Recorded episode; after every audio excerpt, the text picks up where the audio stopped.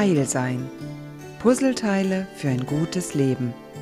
Mit der Therapeutin und Autorin Mechthild Rex-Najuch. Es gibt eine Qualität, die mir sehr am Herzen liegt, und das ist der Umgang mit Worten. Worte können Waffen sein. Worte können dazu führen, dass sich jemand nicht mehr erholt.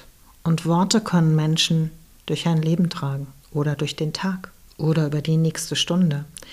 Worte haben eine Bedeutung und deswegen finde ich diesen Satz, wähle deine Worte wohl, immer noch schön, auch wenn er durchaus altmodisch klingt. Aber ich mag den Klang.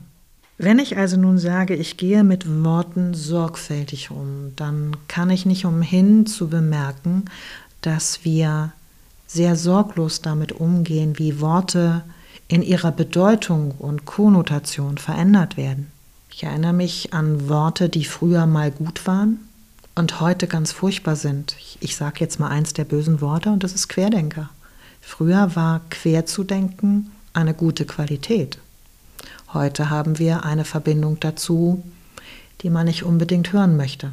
Ein anderes Phänomen in dieser Richtung ist das Gendern. Das heißt, ich kann kaum noch einen Text schreiben oder auch sprechen, indem ich nicht weibliche Endungen an Worte anhänge oder sonstige Zeichen setze, um nur ja niemandem auf die Füße zu treten. Und ich habe in einem Gespräch mit einer guten Freundin darüber nachgedacht, warum mich das irgendwie nervt. Und sie sagt, ich habe den Eindruck, du fühlst dich angegriffen. Diese Regeln sind doch gar nicht für dich, die du Toleranz lebst. Dann habe ich gesagt, naja, aber sie treffen mich, weil es unterstellt, dass ich es nicht tue. Und damit komme ich auf den Punkt. Ich glaube, dass es uns gut zu Gesicht stünde, wenn jemandem eine bestimmte Zeichnung oder Ansprache wichtig ist, das im Einzelfall zu tun. Ich fände es aber hochgradig schwierig, jeden dazu zu zwingen, es zu tun, weil es eben Widerstand erzeugt und damit das Gegenteil von dem passiert, was beabsichtigt ist. Wir machen eine Spaltung statt einer Integration. Mein Bestreben bei all diesen Dingen ist eben nicht zu sagen, ich muss einen Text verändern, der vor vielleicht 100 Jahren oder noch früher geschrieben worden ist, sondern ich muss lernen, dass es mit Worten eine Geschichte gibt. Ich muss lernen, dass Worte auch Zeitgeist widerspiegeln. Und ich muss das mitbekommen. Das heißt, ich brauche eine Transferleistung. Ich brauche vielleicht eine Person, die das entweder miterlebt hat oder weiß, wie das damals entstanden ist, sodass ich Aufmerksamkeit bekomme, welche Worte ich nutze. Und ich glaube eben, dass wenn wir es schaffen, Worte ganz klar und ganz bewusst einzusetzen, wir integrativer werden und dass wir dann zusammenrücken.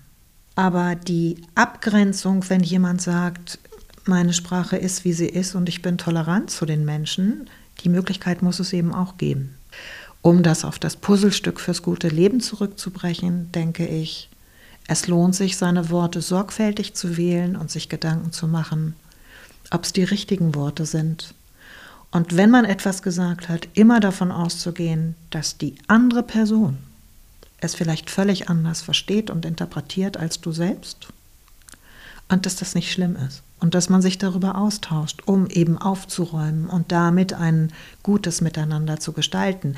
Denn das wäre Integration. Also letztlich ist es für mich so, dass all die Probleme, die wir derzeit haben, nicht einer bestimmten Gruppe gehören, sondern es ist ein gesamtgesellschaftliches Thema, das wir auf ganz vielen verschiedenen Ebenen angucken müssen.